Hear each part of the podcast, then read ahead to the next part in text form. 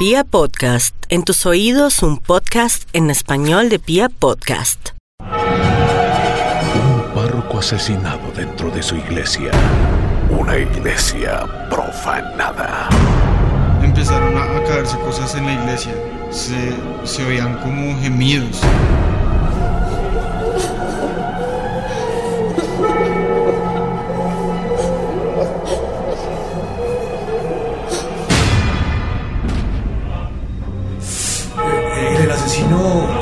La iglesia y no volvió a salir jamás. Hoy, en la hora muerta, el asesinato del padre Juan.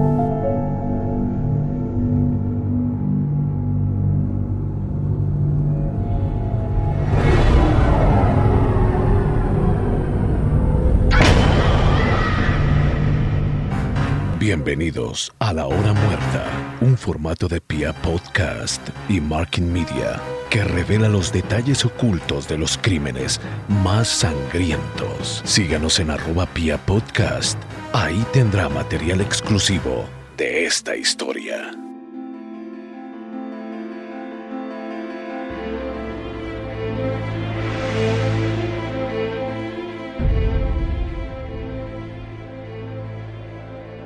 En el barrio El Uval de la ciudad de Bogotá ocurrió a inicios del 2018 un crimen atroz. Mientras los feligreses entraban a misa de domingo, en la parte de atrás de la iglesia, su párroco era asesinado de tres disparos en la cabeza. Hijo mío, ¿qué hace acá? Por favor, vamos al templo. Misa ya va a empezar. Padre, es que hablar una cosita con usted. Con mucho gusto, mi hijo, pero espere que acabemos la misa y por ahora colabóreme. Vamos al templo, vamos. Padre, usted no me entiende. Lo que pasa es que necesito confesarle algo. Mi hijo, ya le dije que hay que esperar a que termine la misa y luego hablamos. Vea, padre, de verdad usted no me entiende. Lo que pasa es que sabe que voy a matar un sapo, ¿sí me entiende? Derecho sobre la vida de nadie.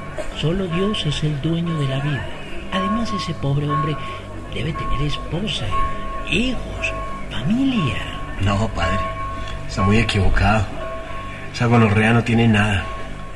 ¿Y sabe por qué? ¿Por qué, hijo mío? Porque ese sapo triple hijo de puta, ese sapo triple hijo de puta es usted. Pero, hijo, por, por favor, cálmese.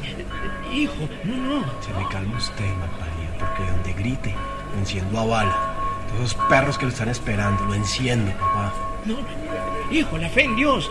Por, por favor, no, no, por favor, hijo. Por favor, ni mierda. Le dijimos que no se metiera con nosotros. Y ay, ¿sabe qué? Qué cagada. Me toca bajármelo.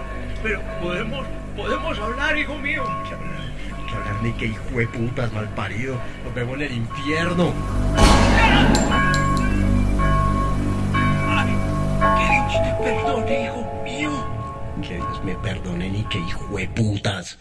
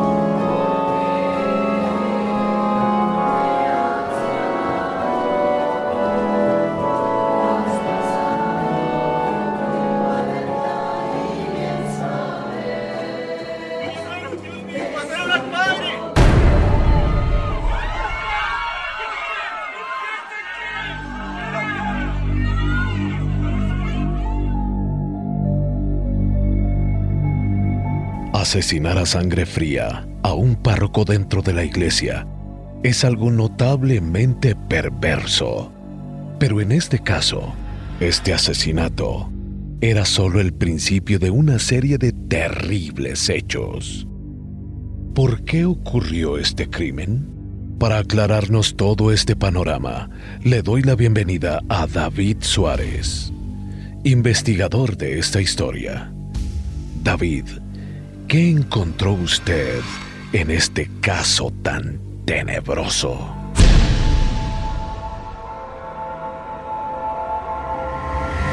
Eh, bueno, pues aquí se mezcla la avaricia, la maldad humana, una desaparición misteriosa y las fuerzas del más allá con la posible furia de un alma que no encuentra descanso, pasando por la profanación de un templo. Pero como fueron varias las fases de esta investigación, por eso quiero que escuchemos los posibles móviles del asesinato de este hombre de Dios. Empecemos a sumergirnos en esta historia.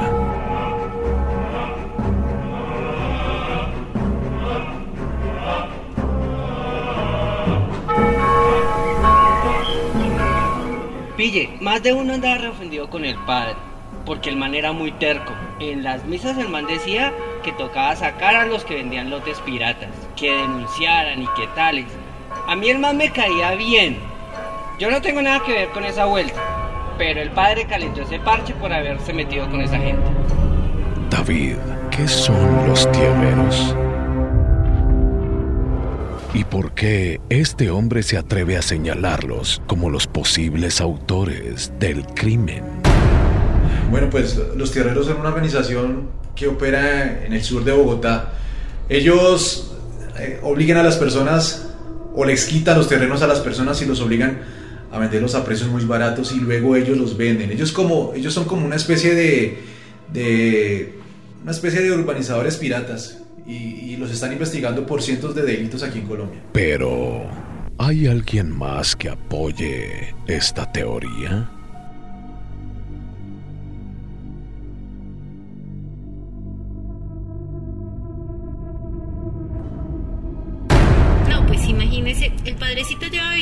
Llevaba viviendo aquí como más de 15 años en la comunidad y pues la comunidad sabía que pues él compró una finquita y de esa finquita él sacó la casa cural y la iglesia, pero le quedaron unos lotecitos de donde él sacó para venderle pues a la gente y de ahí se fue formando el bar. Eso sí, no falta el malandro, pero pues igual el, el padrecito, él mensualmente recogía la plata, pues las cuotas por las cuales vendió los lotecitos y él recogía la plata. Yo pienso que, que, que la muerte del padrecito fue debido a eso, como la plata que, que se estaba recogiendo y de los lotecitos que quedaban pendientes por vender. Creo que esta declaración es contundente. Al padre lo mataron por tierras. De eso no hay duda, pero el asesinato solo era el principio de otra serie de terribles hechos. Porque luego del crimen del padre, vino algo peor.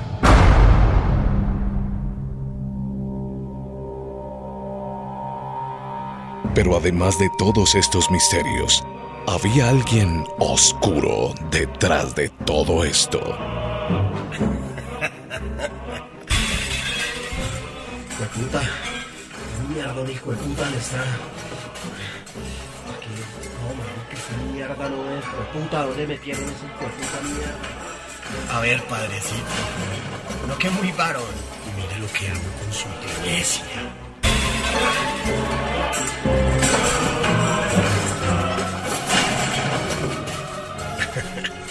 A ver, papá.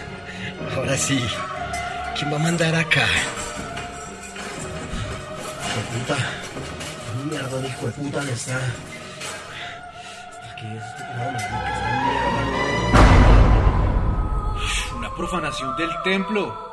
Algo que atenta contra la fe de cualquier comunidad. ¿Para qué hacer esto? ¿Qué sentido tiene arrancarle la cabeza a una virgen? ¿Para qué romper un crucifijo? ¿Qué gana alguien con romper las imágenes de los santos? ¿Sabe? Yo también me pregunté lo mismo. ¿Qué ganaban los autores del asesinato del padre? Profanando la iglesia.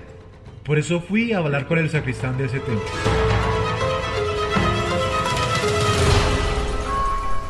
Cuando profanan un templo, lo que quieren es quebrantar la fe de una comunidad.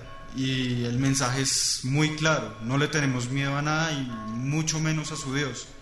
Y eso fue lo que pasó acá, porque ellos vinieron, mataron al Padre, destruyeron el templo y, quebrantaron nuestra fe. Y la verdad es que desde ese día las cosas no son iguales. Yo siento como si desde esa noche el alma del Padre quisiera vengarse porque de cuando acá va a venir alguien a, a creerse el amo y señor de un templo sagrado. El alma del padre empezó a vengarse. No entiendo bien estas palabras. ¿Qué ocurrió en esta iglesia? Aquí es donde todo se torna más oscuro. Pues tanto el sacristán como varias personas de la comunidad me dijeron que en la iglesia comenzaron a ocurrir cosas misteriosas.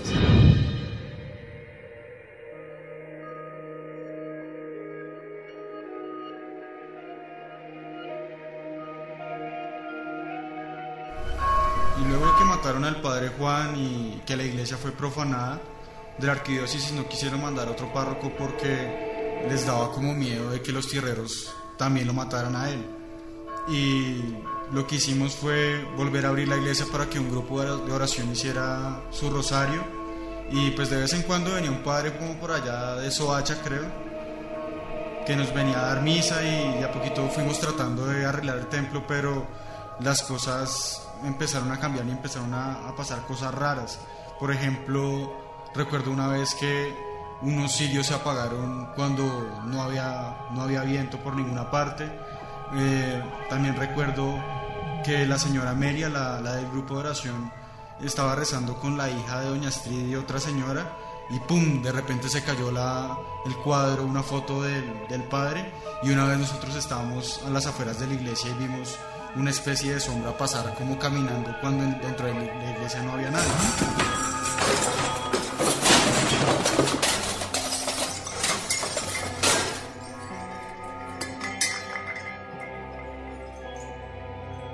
Hechos inexplicables empezaron a ocurrir en esta iglesia.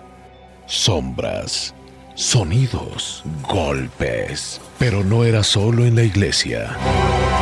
Lejos de la iglesia, uno de los posibles implicados en el crimen empezó a sufrir las consecuencias de sus actos. Resulta que un hombre llegó a la iglesia con, con sus palabras y comportamientos como raros, como extraños. Tanto así que la comunidad quedó aterrada.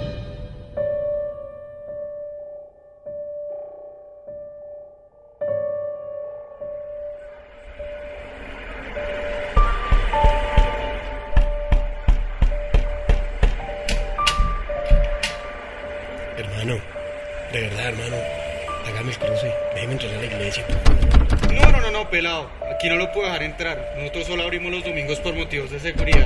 Además estamos en una junta de acción comunal y, y no lo puedo dejar entrar, hermano. Qué pena con usted.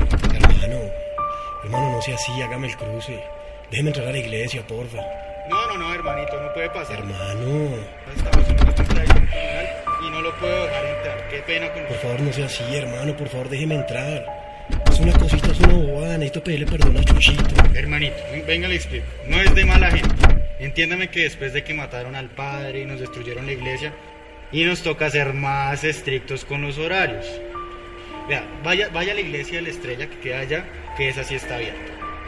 Compa, hágame el cruce, hermano, verdad que es una cosa de vida o muerte. Yo necesito rezar aquí, por favor, necesito pedir perdón, pero aquí, únicamente aquí.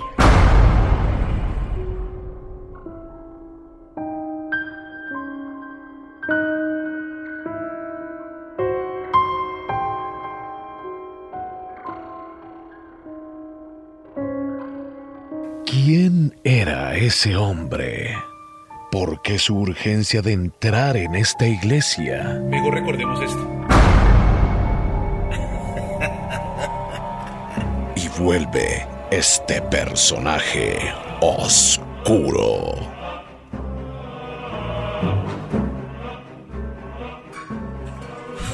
Hijo de puta. ¿Qué mierda, hijo de puta, le está? Mierda no es, hijo de puta. ¿Dónde metieron ese hijo de puta mierda? A ver, padrecito. Uno que muy varón. Mire lo que hago con su iglesia.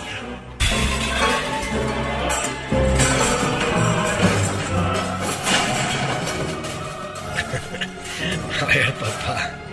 Ahora sí. ¿Quién va a mandar acá? Puta. Mierda, hijo de puta, ¿dónde está?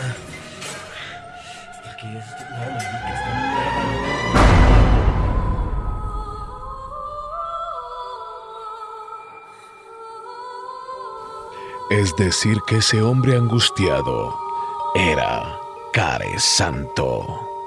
Sí, gracias a la comunidad me encontré con la que fue su novia. Luego me contó el verdadero nombre, Jorge Eduardo. Pero después me, me dijo una versión que me, me puso los pelos de punta. Entonces no nos haga esperar, por favor. Escuchemos lo que esta mujer le contó sobre Care Santo o Jorge Eduardo.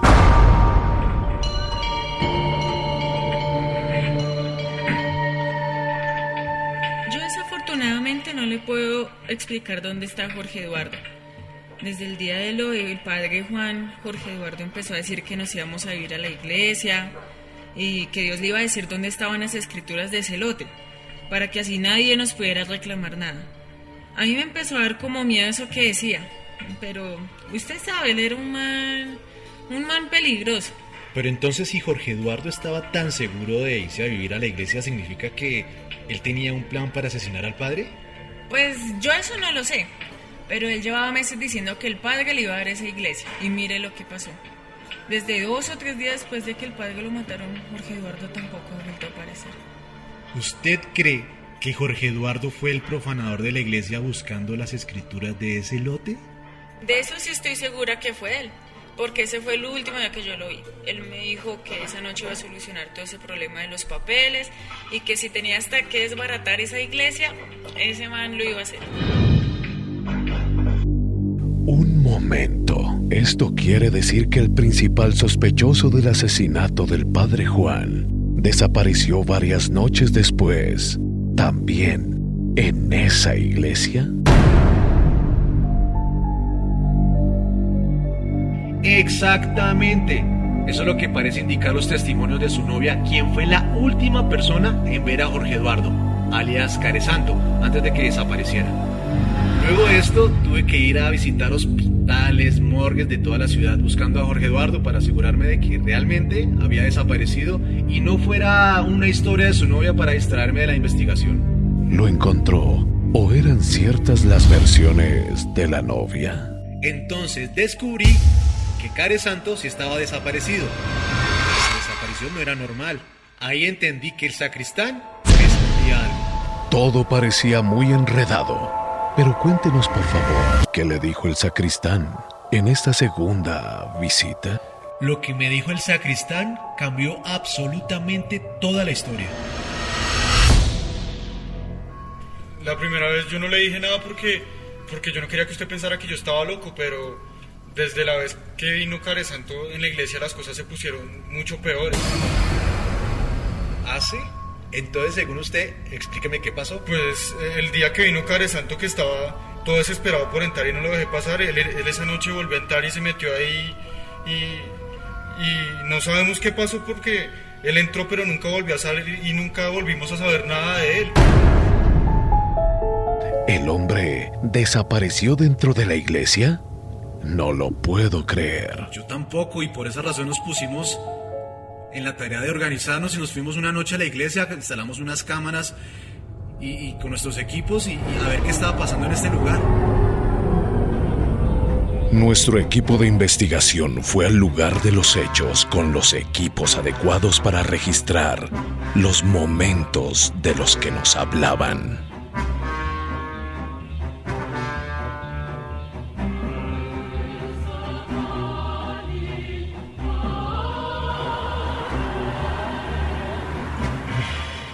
Las 8 de la noche y ponemos los equipos de...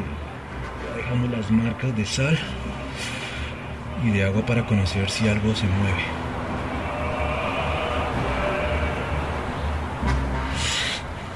Once y 20 de la noche no sentimos nada.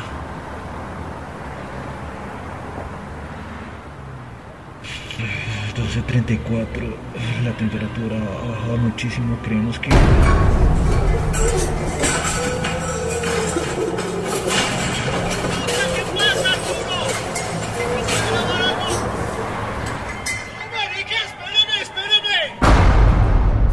¿Qué les pasó esa noche? ¿Qué vieron? Ok, yo no, no quiero convencerlos de nada ni, hacer ninguna afirmación, pero lo que ocurrió esa noche es que literalmente se cayeron los cuadros uno tras otro.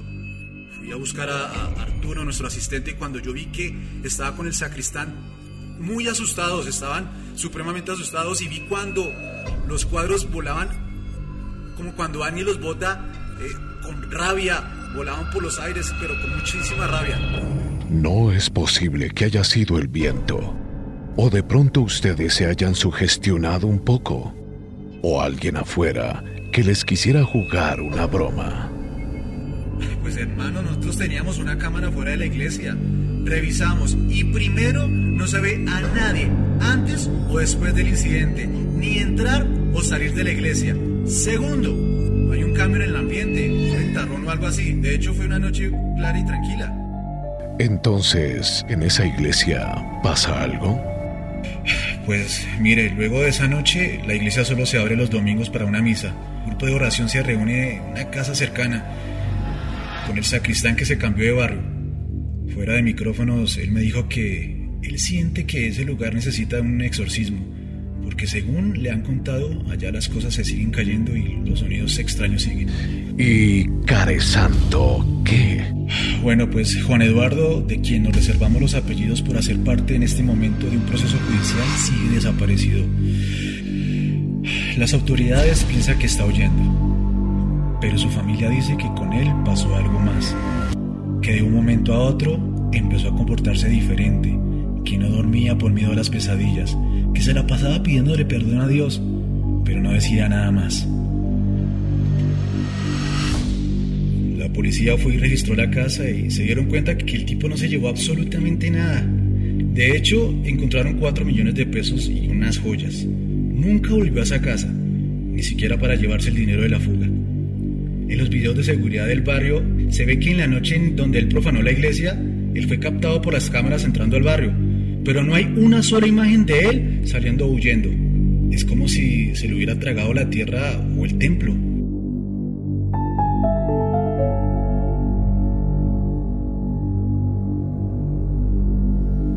Soy Frederick y esta fue La Hora Muerta, un formato original de Pia Podcast y Marking Media. Todos los derechos reservados. La próxima semana una nueva historia real, donde estaremos frente a frente a un caso de posesión diabólica y exorcismo. Hasta pronto. Y recuerden cuidarse, porque la maldad humana no tiene límites.